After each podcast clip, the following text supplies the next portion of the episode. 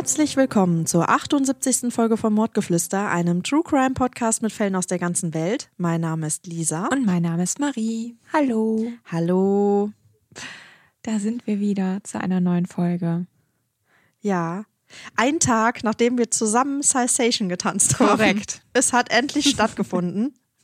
Ja, mit einer Woche Verspätung, ne? Eigentlich Ja. wollten wir letzte Woche schon zusammen tanzen, aber da warst du ja leider krank.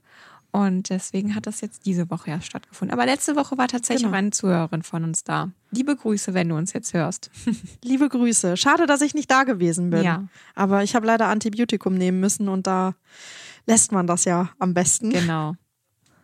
Aber ich bin auf jeden Fall beim nächsten Mal auch wieder mit am Start. Das hat so viel Spaß gemacht. Mir hat es auch sehr viel Spaß gemacht. Also, das war auf jeden Fall sehr, sehr witzig. Ja, Und anstrengend. Auf jeden Fall. Also, ich habe auch ordentlich geschwitzt. sehr anstrengend. Ja, ich auch. Jetzt müssen wir nur noch Mo überreden und dann Richtig. sind wir komplett. Und dann machen wir den tollen Imagefilm, von dem du gesprochen hast. Genau. Da, da sehe ich uns. Ja. Den will ich immer noch haben, diesen Imagefilm. Auf jeden Fall. Ich sehe mich da.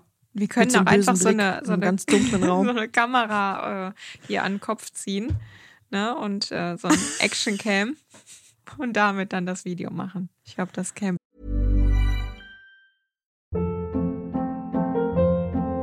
Hold up. What was that? Boring. No flavor. That was as bad as those leftovers you ate all week. Kiki Palmer here, and it's time to say hello to something fresh and guilt-free. Hello Fresh. Jazz up dinner with pecan-crusted chicken or garlic butter shrimp scampi. Now that's music to my mouth. Hello Fresh. Let's get this dinner party started. Discover all the delicious possibilities at hellofresh.com.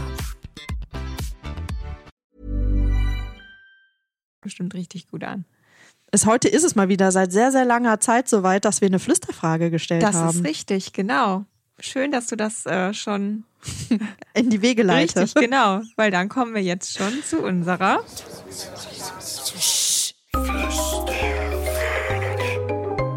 Ja, lang, lang ist's her. Und jetzt gibt's tatsächlich wieder eine. Wir haben gefragt, wurdest du im Job schon mal von einem Kunden oder einer Kundin bedroht und oder hattest Angst? Und wir haben wirklich sehr, sehr, sehr viele Antworten von euch bekommen.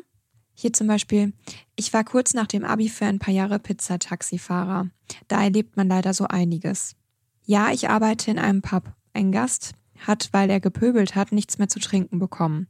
Er hat dann versucht, auf mich loszugehen und mir gedroht, dass wenn ich ihm nichts zu trinken gebe, dass er mir es mal richtig zeigt. Ein Kollege hat mich nachts nach Hause gebracht und er ist uns gefolgt und hat dann vor meiner Haustüre randaliert und geschrien, dass er reinkommen wird, um mich zu vergewaltigen. Er hat andere Worte genutzt. Hab die Polizei gerufen und die haben ihn mitgenommen. Äh, ja, ich bin Erzieherin und wurde schon von einem Vater bedroht, der sauer war. Und dann haben wir noch ein paar ausführliche Antworten bekommen. Einmal von der Anja. Hey, ihr zwei. Eins habe ich euch schon den Button geschickt, aber ich wurde auch einmal von einem Patienten geschlagen. Er wollte was trinken. Ich gab ihm etwas, doch das reichte ihm nicht. Mehr durfte er aber nicht trinken, da er sehr nierenkrank war und eine ärztlich verordnete Trinkmengenbeschränkung hatte. Jedenfalls holte er aus und schlug mir mit voller Wucht aufs Auge. Ich bin gefallen und irgendwie aus dem Zimmer raus. Ich konnte fast zwei Wochen nur eingeschränkt sehen, hatte eine Fraktur und war krank.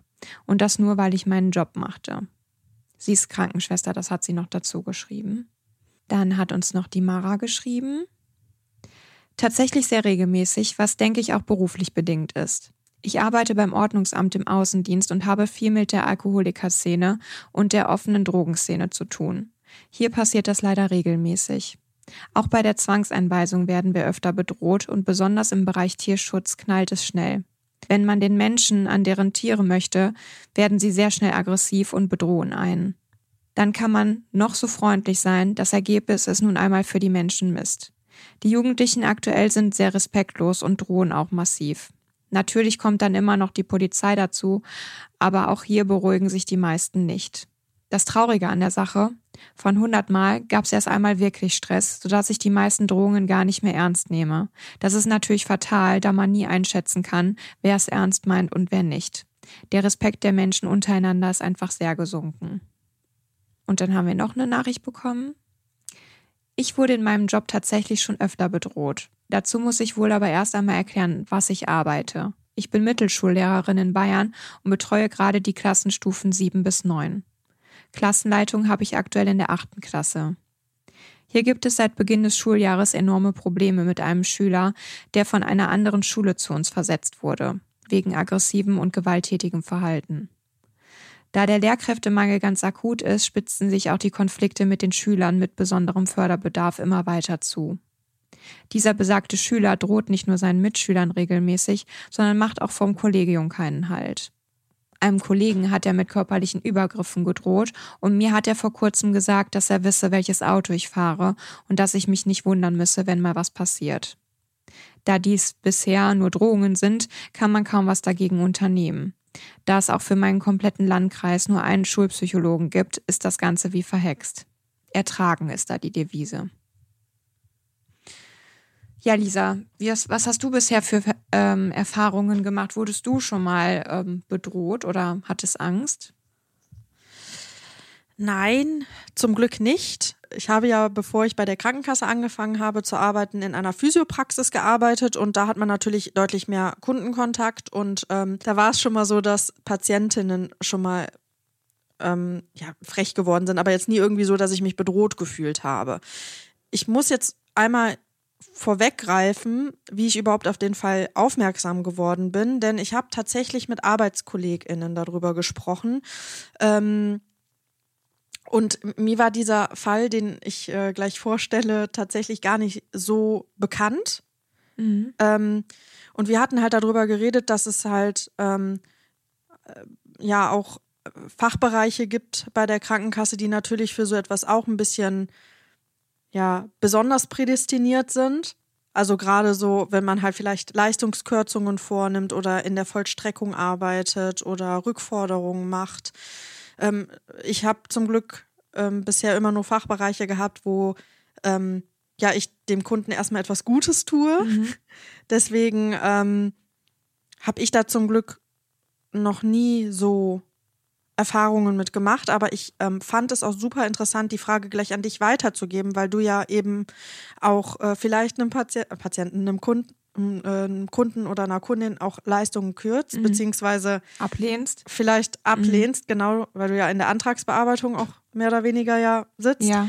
Und ähm, ja, deswegen äh, dazu, wir hatten, also was, was äh, da teilweise dann auch erzählt wurde von KollegInnen, was da halt auch in der Vergangenheit vielleicht passiert ist und was die auch so mitbekommen haben, von wegen, dass da Versicherte waren, die dann gesagt haben, ähm, äh, ich komme äh, ich komme in die Geschäftsstelle und rück da mal die Tische gerade und mhm. sowas, ne? Das sind vielleicht noch harmlose Dinge, aber ähm, äh, ich steche euch alle ab oder ähm, weiß ich nicht. Ne? Das sind halt dann auch wieder andere Sachen und dass es halt dann so weit auch gegangen ist, dass es halt teilweise KollegInnen gab, die dann nicht mehr alleine äh, zum Auto gehen durften, sondern nur noch zu zweit und die dann halt auch äh, quasi den Hinterausgang nutzen sollten, damit die direkt am Auto sind und sowas. Das fand ich super erschreckend. Ja. Und ähm, ich kann mir das überhaupt nicht vorstellen, wie das ist, wenn man vor seinem Job halt quasi Angst haben muss. Mhm. Aber ich denke, da kommen wir gleich in der Besprechung auch nochmal zu. Ähm, deswegen will ich jetzt gar nicht so viel vorweggreifen. Ja und würde jetzt interessanterweise die mhm. Frage mal an dich weitergeben, weil da freue ich mich, also was heißt da freue ich mich? Ich hoffe natürlich, dass du sowas noch nie erlebt hast, aber ich bin sehr gespannt, was du äh, dazu berichten hast, weil bei dir ist es sehr wahrscheinlicher, dass sowas ja, schon mal passiert ja. ist. Also tatsächlich, ähm, ich habe ja, bevor ich bei der Krankenkasse angefangen habe, in einem Sanitätshaus gearbeitet und ähm, da bekommt man natürlich auch eher den also hat man durch den direkten Kundenkontakt natürlich eher, äh, ja, bekommt man direkt den Unmut ab. Ähm, aber da ist es ja meistens eben nicht das Sanitätshaus, was eben Leistungen kürzt, sondern die müssen ja dann nur weitergeben, dass die Krankenkasse irgendwas nicht bewilligt hat oder so, ne, oder was gekürzt hat. Aber trotzdem ist natürlich dann meistens sind die Mitarbeiter im Sanitätshaus ähm, und Mitarbeiter und Mitarbeiterinnen im Sanitätshaus äh, ja der erste Prellbock, der das dann abbekommt, obwohl sie meistens nichts dafür können. Ähm, da bin ich aber tatsächlich, also da konnte ich eigentlich die meisten immer ziemlich gut beruhigen, beziehungsweise dann einfach an die Krankenkasse verweisen. ähm, aber ich bin da auch schon mal ähm, sehr respektlos behandelt worden. Ne? Da war ich zu dem Zeitpunkt eben noch deutlich jünger und dann hieß es nur, ja, Mädchen, mach mal oder Fräulein oder irgendwie sowas. Ne? Und äh, hat mir jemand mal nur so Geldscheine hingeschmissen und äh, äh, ja, jetzt hier mach mal und ähm, ja, das fand ich nicht so toll. Ähm, und es gab teilweise da halt auch wirklich äh, Kunden und Kundinnen, die sehr penetrant waren und die dann auch so ein Händchen dafür hatten, immer dann zu kommen, wenn ähm, man alleine im Laden war. Ne? Die hatten irgendwie das schon raus.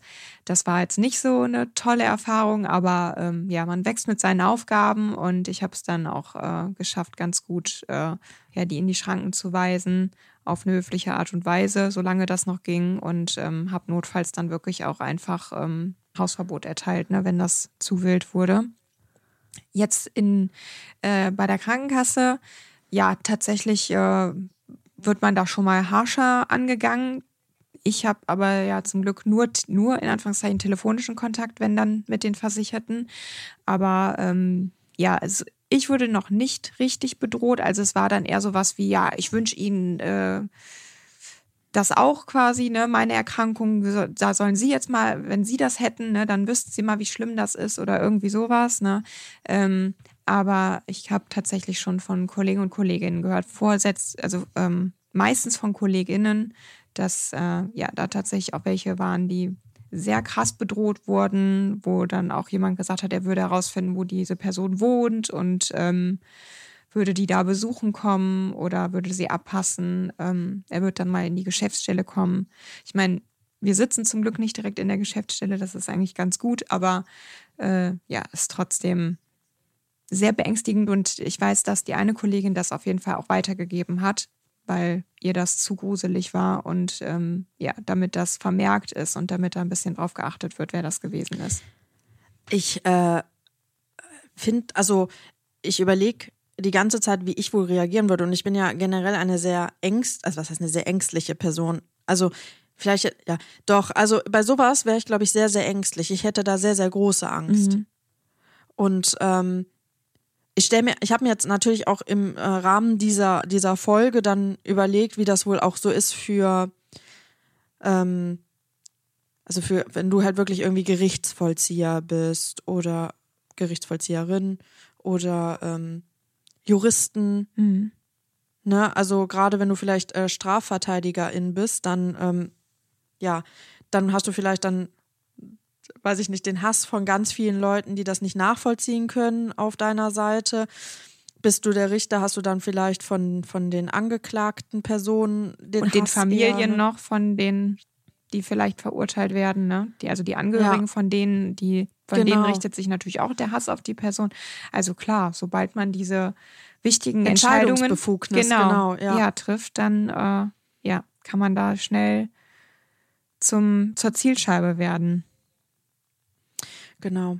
Ich würde, glaube ich, jetzt an dieser Stelle sagen, wir starten vielleicht Ja. einmal kurz mit der Folge, weil dann können wir uns gleich nämlich äh, Weiter. nochmal im genau darüber diskutieren, weil eigentlich finde ich es ein sehr, sehr interessantes Thema Ja, und ich finde, äh, ich glaube, wir können da sehr, sehr viel ähm, ja drüber sprechen und finde das auch wichtig, dass wir darüber sprechen, dass man sich vielleicht auch nochmal in den in den Gedanken ähm, holt, dass äh, Die Leute ja, einfach nur ihren Job machen. Genau, richtig. Und äh, auch nichts da, also es ist ja jetzt letztendlich nicht, dass du zum Beispiel in der äh, in deiner Entscheidung sagst, ah ja gut, den Versicherten oder die Versicherte mag ich nicht, sondern dass das wahrscheinlich sogar das System ist, was sagt, äh, hier lehnen wir ab. Ja, klar. Und, also ja, äh, das, äh, ich kann das ja gleich vielleicht noch mal ein bisschen genauer erklären. Äh, aber ja, Ja, genau. So, und äh, dass man sich das immer wieder in die Gedanken holt, dass, dass das halt ein Job ist und dass man, selbst wenn man das halt nur lapidar dahin sagt, Menschen damit halt super stark verunsichern kann, denen Angst machen kann, dass die vielleicht ihren Job auch nicht mehr richtig machen können, weil die vielleicht Angst haben, zur Arbeit zu kommen oder Angst haben, nachher irgendwas abzulehnen. Und äh, ich finde, das zeigt mein, mein Fall auch ziemlich, ziemlich deutlich, wenn man sich nachher die Statistiken anguckt, über die wir auf jeden Fall gleich auch nochmal reden werden. Ähm, und äh, deswegen finde ich das wirklich sehr, sehr wichtig, dass wir das jetzt ja auch gerade vielleicht nochmal besprechen, damit man sich vielleicht auch selber nochmal hinterfragt. Ja, korrekt. Ähm, Ja, dann sollten wir, glaube ich, jetzt die Leute nicht weiter auf die Folter spannen, Genau. wir armen Flüsterfriends. Wir reden hier die ganze Zeit äh, schon über den Fall, den wir ja tatsächlich jetzt beide schon kennen. Also ich habe tatsächlich den Fall jetzt auch schon vorher gehört und ähm, ihr dürft den jetzt gleich hören und dann hören wir uns gleich wieder zur Nachbesprechung. Ganz kurze Werbeunterbrechung. Ja, auch heute wollen wir wieder Werbung für Crime Ladders machen. Crime Ladders ist ein personalisiertes Exit-Game. Hier bekommt ihr wöchentlich einen Brief zugesandt, in dem sich einige Rätsel befinden. Und am Ende eines jeden Monats könnt ihr anhand der Rätsellösungen den jeweiligen Monatsfall dann aufklären. Die Rätsel sind wirklich knifflig, also die machen wirklich unfassbar Spaß. Marie und ich haben uns dazu zum Beispiel dann ein Glas Wein geschnappt und einen Abend dann wirklich durchgerätselt. Und durch diese personalisierte Ansprache fühlt es sich dann irgendwie auch an, als sei man so ein eigenes Detektivbüro. Und sind wir mal ganz ehrlich, das ist ja eigentlich der größte Wunsch eines jeden True Crime Fans. Mit unserem Code Mordgeflüster erhaltet ihr 10%, also lasst es euch auf jeden Fall nicht entgehen. Werbung Ende. Ich möchte an dieser Stelle eine Triggerwarnung aussprechen. Hier geht es um starke Gewalt und ich habe mich dazu entschieden, die Tat etwas genauer zu schildern, um die Verurteilung ein bisschen verständlicher zu machen. Falls ihr damit also nicht umgehen könnt, skippt vielleicht die Folge und seid bei der nächsten wieder mit dabei. Passt auf jeden Fall ein bisschen auf euch auf. Für Irene ist ein ganz normaler Mittwochmorgen an diesem 26. September 2012. Die 32-jährige Mutter kümmert sich wie jeden Tag um die Versorgung ihres Kindes, bevor sie sich auf den Weg zum Jobcenter in der Stresemannallee in Neuss macht. Dort arbeitet sie seit knapp neun Monaten. Den ersten Termin hat sie sich an diesem Tag um neun Uhr gelegt. So kann sie erst einmal ankommen, sich einen Kaffee kochen und auf den Tag vorbereiten. Wie jeden Morgen trifft sie zwischen 8 und 8.30 Uhr im Büro ein. Hier und da haben sich schon andere SachbearbeiterInnen in den umliegenden Zimmern niedergelassen und man hört, wie Akten aufgeschlagen werden oder wie einer der Mitarbeitenden an seinem heißen Getränk schlürft. Es ist eben alles wie immer. Langsam, aber sicher füllt sich auch der Wartebereich. Auch ihr 9 Uhr Termin erscheint pünktlich. Welch ein Glück. Unpünktliche Kundinnen bringen den gesamten Zeitplan durcheinander. Um kurz vor neun betritt ein weiterer Kunde den Wartesaal. Er klopft an Irenes Bürotür. Der Herr, der nun vor ihr steht, ist ihr kein Unbekannter. Irene betreut Herrn S. bereits seit März. Der 52-Jährige nimmt an einem neuen Projekt teil. Das Projekt Perspektive 50 Plus hat sich darauf spezialisiert, Menschen ab 50 eine neue Perspektive zu ermöglichen und gerade diesen KundInnen dabei zu helfen, wieder Fuß im Arbeitsalltag zu fassen. Das ist nämlich manchmal gar nicht so einfach. Hierzu hatte Irene Herrn S. an das benachbarte Institut weitergeleitet. Dieses Institut kooperiert mit dem Jobcenter in Neuss und bereitet die Projektteilnehmenden auf die Arbeitswelt vor. Irene vertröstet den 52-jährigen Mann und bittet ihn, noch ein paar Minuten im Wartesaal Platz zu nehmen. In der Zwischenzeit bittet Irene den Kunden mit Termin, sich noch ein paar Minuten zu gedulden. Nach einer Weile ruft sie dann Herrn S. in ihr Büro. Platz nehmen auf den hier vorgesehenen Stuhl möchte er nicht und beginnt damit, sein Anliegen vorzutragen. Die Tür ihres Büros ist wie bei jedem anderen Termin verschlossen. Er gibt an, dass er vor kurzem einen Termin mit seinem zuständigen Sachbearbeiter des Institutes gehabt hat. Bei diesem Termin haben die beiden zusammen seinen Lebenslauf angefertigt, um diesen nachher für interessante Stellen zu verwenden. Am Ende dieses Termins habe er eine Datenschutzvereinbarung unterschreiben müssen. Diese Datenschutzvereinbarung lässt den 52-Jährigen nun nicht mehr los. Irene kann dem Mann nicht helfen, da es sich hier nicht um ihr Aufgabengebiet handelt. Sie bittet den Kunden, ihr Büro zu verlassen. Dann geht auf einmal alles ganz schnell. Während Irene noch ahnungslos auf ihrem Bürostuhl sitzt, zückt Herr S. ein Messer und geht unmittelbar auf die 32-jährige Frau los. Er versucht sie mit dem Messer zu verletzen, was ihm bei seinem ersten Stich jedoch nicht gelingt. Sein Angriff bleibt erfolglos. Allerdings muss er etwas getroffen haben, denn die Klinge seines Messers bricht ab. Irene springt auf. Sie will versuchen zu flüchten. Sie muss aus diesem Büro entkommen. Sie beginnt außerdem laut um Hilfe zu schreien. Was passiert hier gerade? Nun zückt Herr S. das zweite Messer, welches er vorab mitgebracht hat. Diesmal trifft er sein Opfer. Ganze dreimal sticht er mit dem Messer auf den Körper der jungen Frau ein. Die etwa 20 Zentimeter lange Klinge dringt zweimal sehr tief in den Thorax in Bauchnähe und einmal sehr tief in den Oberschenkel ein. Irene geht zu Boden. Mittlerweile sind einige Mitarbeitende und auch anwesende Kundinnen auf die Schreie aufmerksam geworden. Der Notrufknopf wird betätigt, der unmittelbar die Polizei verständigt. KollegInnen und KundInnen stürmen das Büro der Jobcenter-Mitarbeiterin. Gleich wird versucht, den augenscheinlichen Täter zu fixieren. Als die Anwesenden jedoch auf das Messer aufmerksam werden, lassen sie von ihm ab. Herr S. geht aus dem Büro und verlässt dann seelenruhig das Gebäude. Auf dem Weg nach draußen sagt der Entgegenkommenden, dass sie die Polizei verständigen sollen. ZeugInnen haben zusätzlich einen Notruf abgesetzt und so sind neben der Polizei auch RettungssanitäterInnen und NotärztInnen sehr schnell vor Ort. Es wird um das Leben der jungen Frau gekämpft und sie wird umgehend in ein nahegelegenes Krankenhaus gebracht.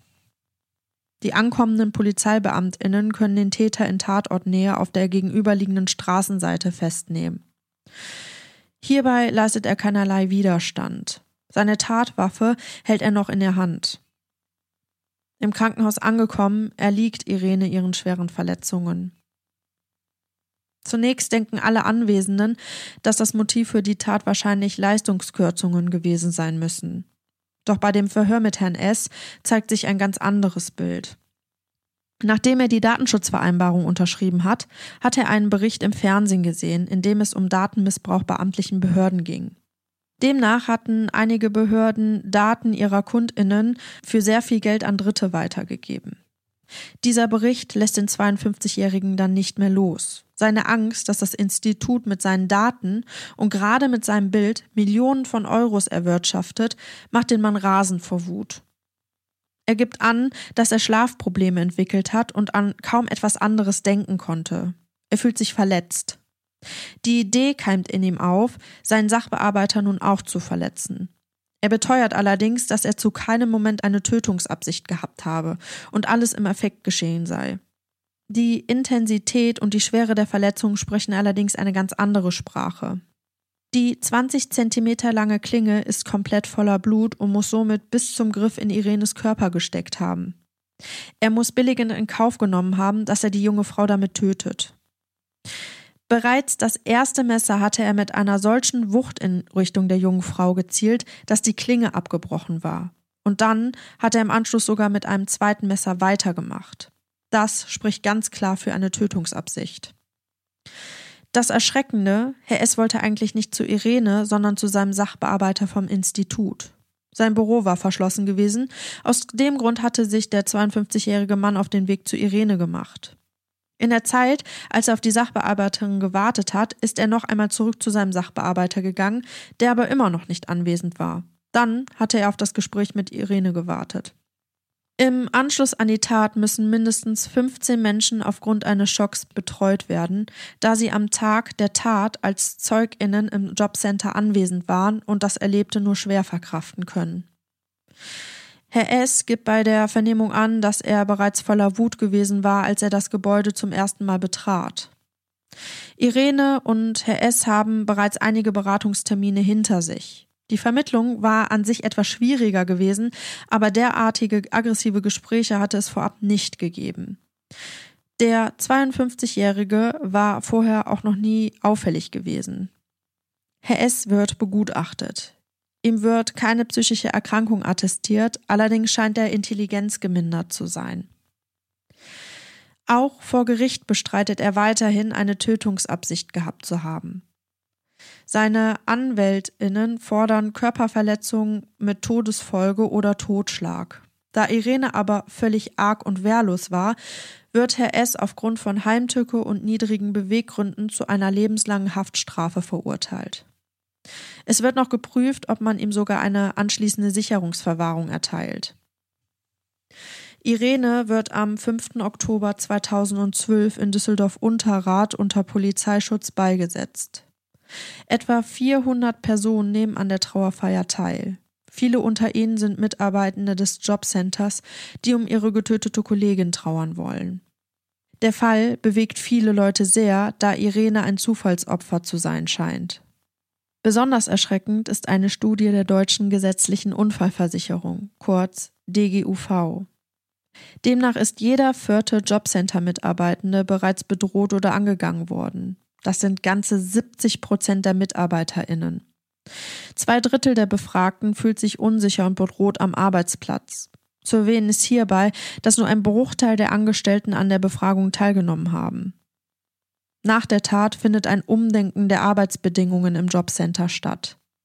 Sicherheitsvorkehrungen werden verschärft und eine Befragung der Mitarbeitenden soll Abhilfe schaffen, inwieweit sich Maßnahmen umsetzen lassen, die für ein besseres Gefühl am Arbeitsplatz sorgen. Panzerglas sei hierbei keine Lösung, da es ein enormes Distanzverhältnis aufbauen würde. In Neuss wurde jedes Büro mit einer weiteren Durchgangstüre versehen, sodass Betroffene zumindest einen weiteren Fluchtweg haben. Irene bringt das nicht zurück.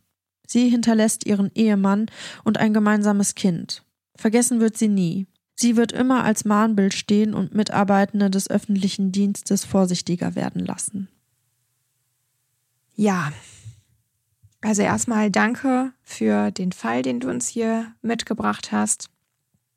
Und tatsächlich habe ich, wie du ja eben auch schon angesprochen hast, nichts davon gehört, obwohl das hier bei uns in der äh, ja, unmittelbaren Umgebung passiert ist, was mich tatsächlich sehr erschreckt, weil ich ähm, eigentlich davon ausgehen würde, dass gerade so etwas doch schon äh, medial irgendwie etwas aufbereitet wird und größere Wellen schlägt, aber das ist echt von mir vorbeigegangen. Ähm, ja, ich fand es ganz erschreckend, dass es so eine junge Frau ist, die hier das Opfer ist. Ich äh, das nachher noch erzählt, dass sie einen Mann und ein Kind hinterlässt und irgendwie habe ich da total, ja, keine Ahnung, so Parallelen gezogen, dachte, das hätte ich sein können. Also jetzt nicht, dass ich diesen Job ausübe oder eben, ähm, ja, mich dieser Gefahr aussetzen muss, aber ja, das äh, hat mich doch schon sehr betroffen gemacht. Ähm, dann fand ich es ganz schlimm, wie zufällig dieses Opfer eigentlich war, weil sie ja eigentlich gar nicht diejenige war, die äh, der Herr S. aufsuchen wollte, sondern sein eigentlichen Sachbearbeiter. Und tatsächlich ist er ja nur bei ihr gelandet, weil der ähm, eigentliche Sachbearbeiter nicht an seinem Platz war und sie eben schon ja vor Ort gewesen ist. Also ich muss da mal ganz kurz einhaken. Also dieser andere Sachbearbeiter ist halt von diesem Institut, was mit dem Jobcenter ähm, kooperiert. Mhm die äh, Irene, die hatte auch, also die war seine eigentliche Sachbearbeiterin vom Jobcenter. Aber die hatten halt vorher eigentlich nie Probleme mhm. und ähm, ja, also er kannte, also die beiden kannten sich halt schon auf jeden Fall. Ja, aber für ihn war ja das Hauptproblem eben diese Datenschutzvereinbarung genau. und die hatte er ja bei mhm. dem Institut unterschrieben und nicht bei der ja. Irene, also im Jobcenter an sich, ne, sondern mhm. sie, ist ja nur von ihr dahin vermittelt worden weil Richtig. er an diesem. Programm mhm. teilnehmen wollte.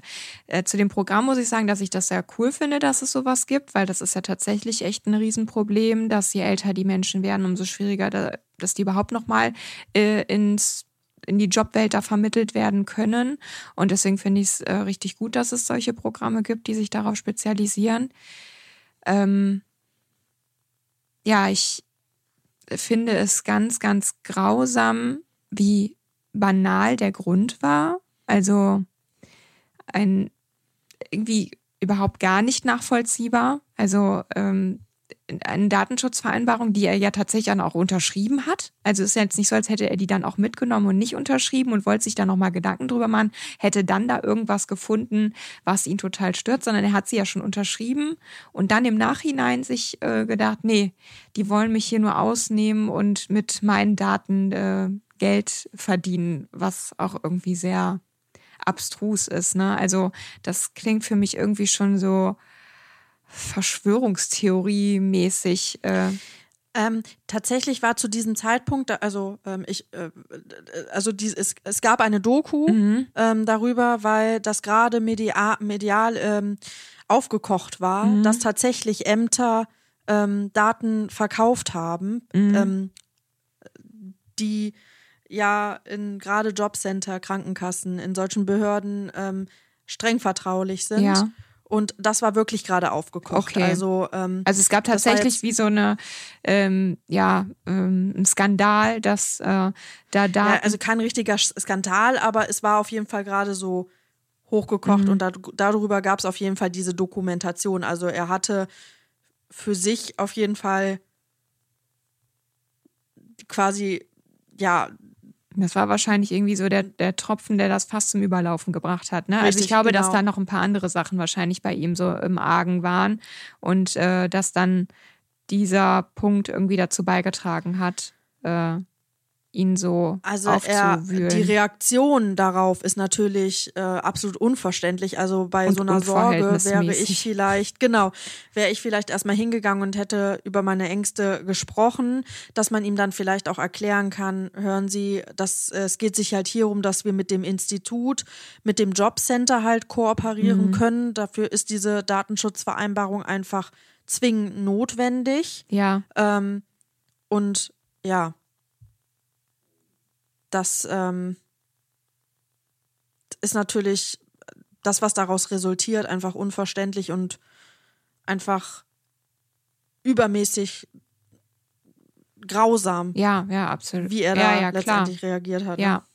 Und äh, ja, tatsächlich ja auch wirklich geplant, weil wer geht mit zwei Messern Mhm. bewaffnet in ein Jobcenter ähm, oder eben vorher zu diesem Institut, äh, um nochmal das Gespräch mit dem Sachbearbeiter oder eben der Sachbearbeiterin äh, zu führen. Ne? Das ähm, ist ja absolut äh, nicht vorstellbar. Also, Er hat ja auch tatsächlich zugegeben, dass er seinen Sachbearbeiter da verletzen wolte, Mhm. aber er wollte ihn nicht töten. Er wollte ihn nur, er, er hat sich verletzt gefühlt und wollte seinem Sachbearbeiter im Prinzip genau dasselbe zufügen. Ja. Diesen nur dass Schmerz. das, also, ja, ja, Da kann man einfach nur mit dem Kopf schütteln. Also, ja. ich meine, er wurde ja, du hast ja gesagt, er wurde ähm, begutachtet und dass daraus gekommen wäre, dass er keine ähm, psychischen, Psychischen Erkrankungen, Erkrankungen hatte, hat, ne? genau. sondern nur eine, ähm, Äh, äh, der ist ähm, nur eine Intelligenzminderung. Ne? gemindert, Ja, genau. genau. Aber ja, weiß ich nicht. Das klingt fernab jeder. Ja, ich, kann, weiß gar nicht, wie ich das beschreiben soll. Also, das ja steht in keinem Verhältnis. Also, das, äh, die, die, diese, also es ist ja irgendwie nicht mal, ich weiß auch nicht, wenn das jetzt irgendwie eine Beziehungstat wäre oder so, weil gerade bei, bei Beziehungen, die sind ja, ähm, berühren einen ja sehr stark oder so, ne? Wenn man jetzt irgendwie ja betrogen wurde oder nicht, dass ich jetzt sage, dass beim Betrug äh, so eine Tat gere gerechtfertigt ist, sondern da kann ich noch eher verstehen, dass jemand so emotional reagiert auf sowas. Und in dem Fall ähm, ging es ja nur darum, ist dass so banal, ja, ja. genau, das trifft es. Es ist eine absolute Ba- Banalität und es, äh, ich kann nicht begreifen, wie man da so drauf reagieren kann. es ist ja auch letztendlich so gewesen, dass ähm, alle, die ähm, zuerst Kontakt mit diesem Fall hatten, davon ausgegangen sind, hier wird eine Leistungskürzung vorgenommen Mhm. worden sein, dass der wahrscheinlich irgendwie in Geldsorgen äh, Ja. war. Und als man dann letztendlich herausgefunden hat, was, was er eigentlich da wollte, weil er das ja selber dann auch erzählt Mhm. hat, da waren dann alle wirklich fassungslos darüber, ähm, was letztendlich der Grund dafür Ja, gewesen ja. ist. Dass dieser Mann einfach sowas von eskaliert Mhm. ist. Also, Auch so von, von jetzt auf gleich, ne? Also es ist ja jetzt nicht so, als hätten die noch lange ein Gespräch geführt oder so. Nee. Der ist ja in den Raum rein. Ähm, Also es ging relativ schnell. Ähm, der, jetzt muss man dazu sagen, ähm, die, dass er diese Datenschutzvereinbarung unterschrieben hat. Das, das ist, glaube ich, also ich, das ist auf jeden Fall mindestens eine Woche her gewesen, wenn nicht sogar ähm, länger. Ich, also ich glaube, es war von Anfang September die Rede und ähm, der hatte natürlich jetzt sehr viel Zeit, sich in seine Wut hineinzusteigern. Und er hat auch gesagt, er ist halt schon wutentbrannt ähm, an dem Morgen in dieses Institut gegangen, war dann wahrscheinlich auch noch wutentbrannt, dass er da seinen Sachbearbeiter nicht Korrekt, angetroffen hat, ne? Ist dann halt äh, hin und her. Und ich denke, dass dann, also als dann dass sich das so aufgestaut hat, ne? Also genau, erstmal über denn- die Zeit und dann an dem Morgen dahin, den Ja. nicht angetroffen, dann zurück, dann ist er noch nicht drangekommen im Jobcenter, weil die, äh, die Irene ja noch den Termin um, um neun schon hatte, ne? Und dann ist Ja, er sie hat noch den ja umgelegt. Sie hat ihn, also der war halt schon kurz vorher da und sie hat dann ihn darum gebeten, nochmal ganz kurz Mhm. äh, Platz zu nehmen. Hatte dann dem Kunden, der um 9 Uhr eigentlich seinen Termin gehabt hätte, darum gebeten, dass er noch einen ganz kurzen Moment wartet. ja, Ähm, und in dieser Zwischenzeit, als dann beide ähm, beide äh, Kunden quasi gewartet haben im Wartesaal, ist er nochmal zurück zum Ja. Institut gegangen, hat sich dann nochmal da, äh, ähm, äh, wollte halt nochmal gucken, ob dieser Sachbearbeiter eben dann noch da ist, was ich auch einfach nur, also stell dir mal vor, wie sich das für diesen Sachbearbeiter anfühlen muss, der dann nachher weiß, okay, Es hätte mich ich jetzt wäre das eigentlich, genau, Ja. es wäre, es wäre, es wäre, ich wäre das eigentliche Opfer gewesen, ne? So und ähm, ähm, ja, man weiß, ich glaube, man kann nicht mehr ganz rekonstruieren, was jetzt in diesem, also was da der genaue Wortlaut war. Ähm, Was vorher noch gesprochen wurde. Ja Genau. gut, sie, Irene, kann sich ja hat nicht mehr dazu. Haus, hat ihr Hausrecht auf jeden Fall, äh, hat von ihrem Hausrecht Gebrauch gemacht und ihn darum gebeten, aus, äh, also ihr Büro zu Mhm. verlassen. Und das äh, war dann quasi das Go für ihn, dass er dann so eskaliert ist. Also dann muss auch alles recht schnell gegangen sein. ja. Ja, Ja, dann äh, muss ich mir, äh, also stelle ich mir ganz, ganz schrecklich vor. Du hast ja erzählt, dass die ganzen auch Ersthelfer und die eben mit da vor Ort waren, dass die auch alle so stark traumatisiert sind, was ich vollkommen verstehen kann, weil wenn du dann auf einmal Hilfeschreie aus so einem ähm, Büro oder ja Beratungszimmer hörst und äh, ja an einem völlig normalen Morgen, ne, wo alle gerade mal in den Tag starten, ja, da denkt man ja nicht über sowas nach. Und äh, dann kommst du da in dieses Zimmer und siehst womöglich da so ein Blutbad, ne? Also Was ich auch ganz, ganz, ähm, also worüber ich so nachdenken musste an dieser Stelle, würde ich jetzt einmal auf die Statistik kurz zu sprechen kommen. Denn ich finde das super erschreckend. Es wurde ja dann eine Studie erhoben. Ähm, da wurden ähm, Angestellte vom Jobcenter befragt, ähm, inwieweit die schon mal bedroht wurden oder angegangen wurden und wie viel Angst die jetzt mit ihrem ähm, Job haben. Die Studie ist auch sehr, sehr interessant. Also falls ihr euch, euch die mal durchlesen äh, wollt, die ist von der DGUV, also von der Deutschen Gesetzlichen Unfallversicherung. Wenn ihr da ähm, Studie ähm, Bedrohung am Arbeitsplatz eingibt, dann findet ihr die. Die ist auch kostenlos, die kann man sich runterladen. Ähm, ich fand es super, super erschreckend, ähm, dass halt an dieser Studie sehr, sehr wenige Leute nur teilgenommen haben. Also es ist jetzt nicht äh, so, es, es hat nur nicht so repräsentativ, weil einfach nicht genug Leute. Also es ist so schon erschreckend genug, Genau, aber richtig. äh, die, das ist die das Dunkelziffer nämlich. ist Wenn man jetzt noch sich- viel höher. Genau, ne? riesig. Ja. Wenn schon 75 Prozent, das ist, das ist einfach eine enorme, also überleg dir das mal, das ist einfach krass. Und zwei Drittel haben Angst vor ihrem, also morgens, also haben Angst davor, ihren Job, also ihr, ihren Tag zu beginnen. So, und wenn du mit, mit dieser, mit dieser Einstellung dir das nochmal durch den Kopf gehen lässt, wie viele Leute Angst haben, äh, in ihrem Beruf zu arbeiten, weil die eben tagtäglich mit solchen Bedrohungen und sowas umgehen müssen, ähm, und dann passiert das noch, dann wirst du ja auch noch bestärkt in deiner Angst, was ja auch, also ähm, ich, ich finde es sehr gut, dass nachher diese, diese ähm, Vorkehrungen getroffen Ja, das habe ich wurden. mir auch, ja, ja, das habe ich mir auch gedacht. Absolut. Also, dass Ich wenigstens mal äh, ja, da eine Lehre draus gezogen wurde und sich danach wirklich was verändert hat, ne? Und die das ganze äh, System dann nochmal überdacht haben und denen zumindest so ein bisschen die Möglichkeit gegeben haben, sich da besser zu schützen, ne? Durch diese ähm, zweite Türe, die da äh, eingebaut wurde, war das nicht so? Ja, genau, aber ich finde es auch gut, weil die haben halt vorab auch wieder eine äh, Datenerhebung äh, gemacht und da konnten dann die Angestellten des Jobcenters ähm, angeben, was, also mit welchen Maßnahmen die sich auch sicherer Mhm. fühlen würden, dass man auch direkt quasi an, äh, den, an den Kern des Problems geht und Die ähm, Leute fragt, die es auch wirklich beantworten Genau, können. Ne? richtig. Dass es nicht dann die Leute machen, die sicher in ihrem Büro irgendwo sitzen und abgeschottet sind und denen so etwas halt nicht passiert, sondern wirklich die Leute gefragt werden, die tagtäglich eben mit diesen Ängsten und mit diesen Bedrohungen überhaupt umgehen müssen. Ähm, vielleicht wäre es interessant, wenn wir ähm, ähm, Flüsterfriends haben, die beim Jobcenter arbeiten, ob ihr uns vielleicht einmal so eine Rückmeldung einfach geben könnt, wie das denn, also wie dieser Fall für euch war. Das würde Mhm. mich auch mal sehr interessieren und wie dann die, äh, also im Nachhinein sich das für euch angefühlt hat, ob ihr das Gefühl hattet, dass sich wirklich etwas verändert hat. Ja. Ähm, ich finde diese Zwischentüre natürlich auch gut, ne, weil man halt eben auch nochmal einen zweiten Ausgang hat. Ich weiß halt nur nicht, inwieweit, also inwieweit das jetzt zum Beispiel Irene geschützt hätte. Ja.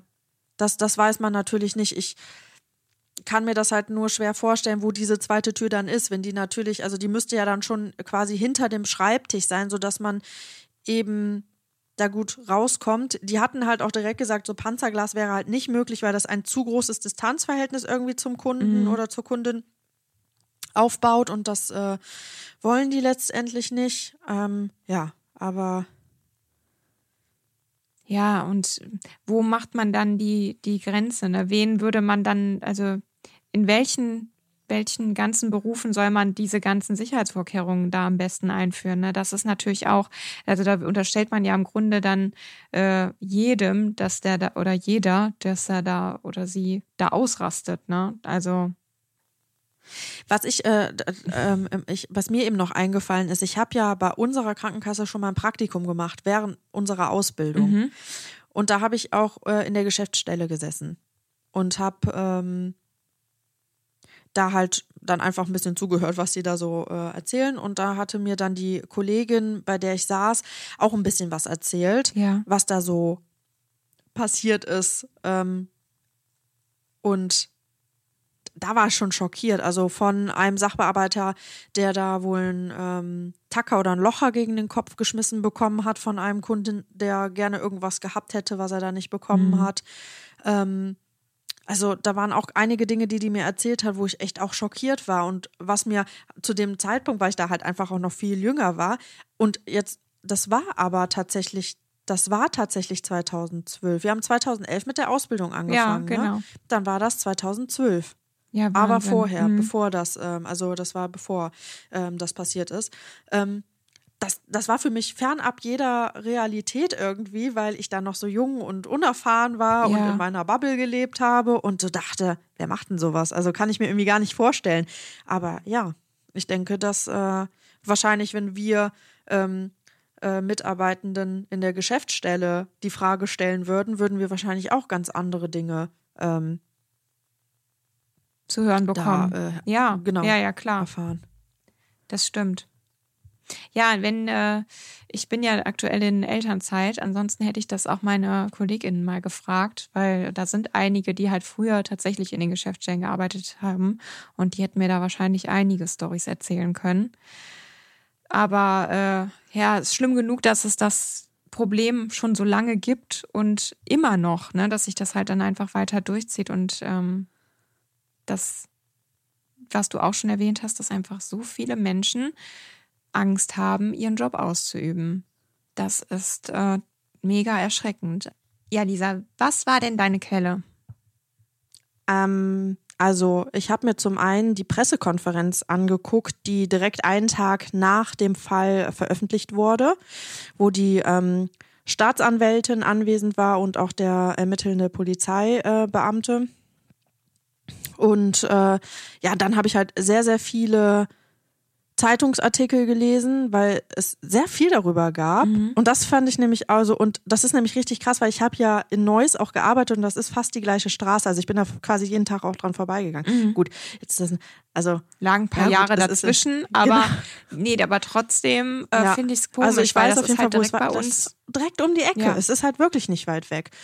Und ähm, ja, wie gesagt, ich habe dann auch diese, ähm, diese Studie von, ähm, äh, von der DGUV ähm, ja, mir durchgelesen, weil ich es einfach auch super interessant fand. Mhm.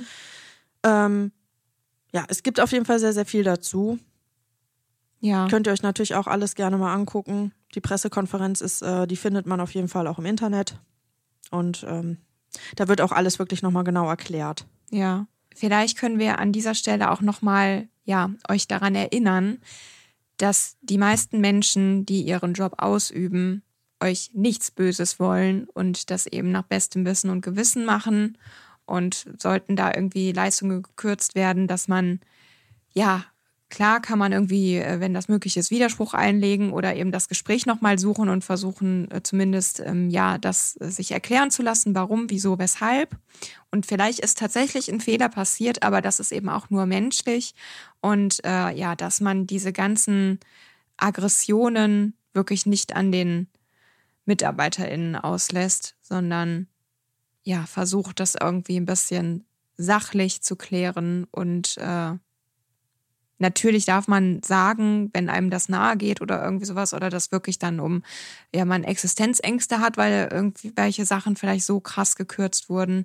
Aber ja, dass man auf keinen Fall irgendwie ähm, beleidigend wird und niemals körperlich. Also denkt immer an das Sprichwort, wie es in den Wald hineinruft, so schallt es auch wieder heraus, weil ähm, ich habe auch immer die Erfahrung gemacht, wenn man halt auch freundlich auf Menschen zugeht und ähm, vielleicht auch einfach dann offen und ehrlich über seine Ängste spricht, dass man dann auch ähm, Hilfe bekommt. Und wenn man halt direkt mit so einer Einstellung und Leute vielleicht dann auch angeht, dann ähm, verschließt sich der andere natürlich auch und äh, kann dann vielleicht auch nicht ein vernünftiges Gespräch mit einem führen. Das, darüber solltet ihr immer nachdenken.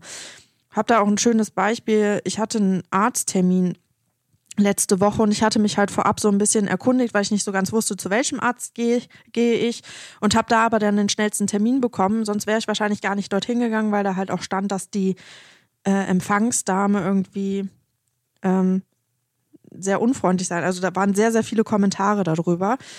Und wir haben, ich habe da mit ihr telefoniert und im ersten Moment war sie auch wirklich sehr, sehr unfreundlich. Ich bin aber wirklich da nett geblieben und dann im Laufe des Gesprächs wurde sie auch netter. Und ich hatte das Gefühl, das war so ein bisschen, weil ich den Wind aus den Segeln genommen habe und ja, ihr dann gar kein, gar keinen Raum gelassen habe, um halt vielleicht unfreundlich zu sein, ist sie dann auch nachher nicht mehr unfreundlich gewesen. Und vielleicht kann man das so ein bisschen als ähm, Beispiel nehmen, dass man vielleicht ja versucht mit Freund, mit Menschen einfach freundlich umzugehen mhm. und ähm, ein gutes könnt, Vorbild wie, wie sein. Schon, genau. Und ähm, wie Marie das auch schon gesagt hat, ihr könnt ja euren Unmut auch erklären und ihr könnt sagen, dass ihr Existenzängste habt, wenn es vielleicht um irgendeine Leistungskürzung geht oder so. Mhm. Aber dann das halt eben in einem vernünftigen Ton macht, weil in ganz, ganz vielen ähm, Situationen kann man einem auch helfen dann. Ja. Ne, also, dass man dann vielleicht vielleicht jetzt nicht genau das machen kann, aber vielleicht irgendwie noch was anderes hat oder eine ja. andere Idee oder eine zumindest andere eine Stelle hat, an man, äh, genau, genau. anbieten kann. Genau. Oder es gibt genau. sonst auch schon mal so Ombudspersonen, die dann vielleicht vermitteln können oder so, wenn da zwei Parteien genau. sind, die sich gar nicht einigen können. Und äh, ja, das wäre nochmal irgendwie was, was wir, was wir euch so ein bisschen mit auf den Weg geben möchten. Als Fazit von dem Ganzen. Ja, ich glaube, jetzt können.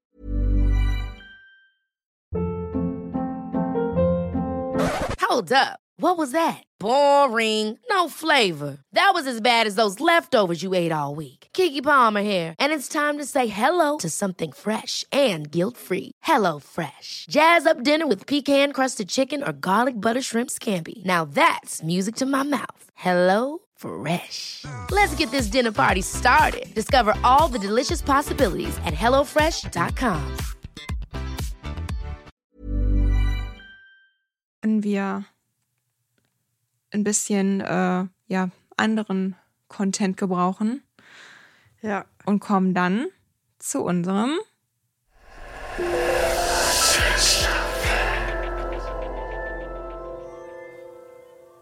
Ja, Marie.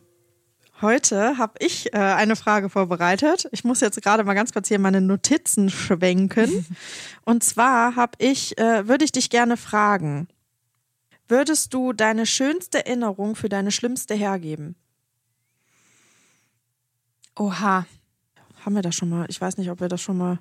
Boah, das weiß ich auch nicht, aber ich glaube nicht. Aber ich finde es ganz schwer, das zu beantworten. Aber ich glaube tatsächlich nein. Weil,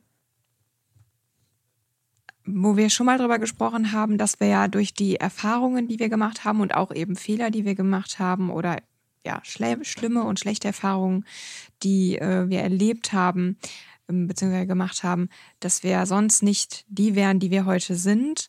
Und schöne Erinnerungen oder eben auch die schönste Erinnerung, die ja, hat uns eben auch geprägt und ich finde, die wiegt das dann auch irgendwie wieder auf. Also dementsprechend, für mich ist jetzt tatsächlich, also meine schönste Erinnerung habe ich gerade wirklich vor Augen. Das ist nämlich einfach die Geburt von Malea und äh, dieser Moment, als ich sie dann das erste Mal so richtig kennengelernt habe.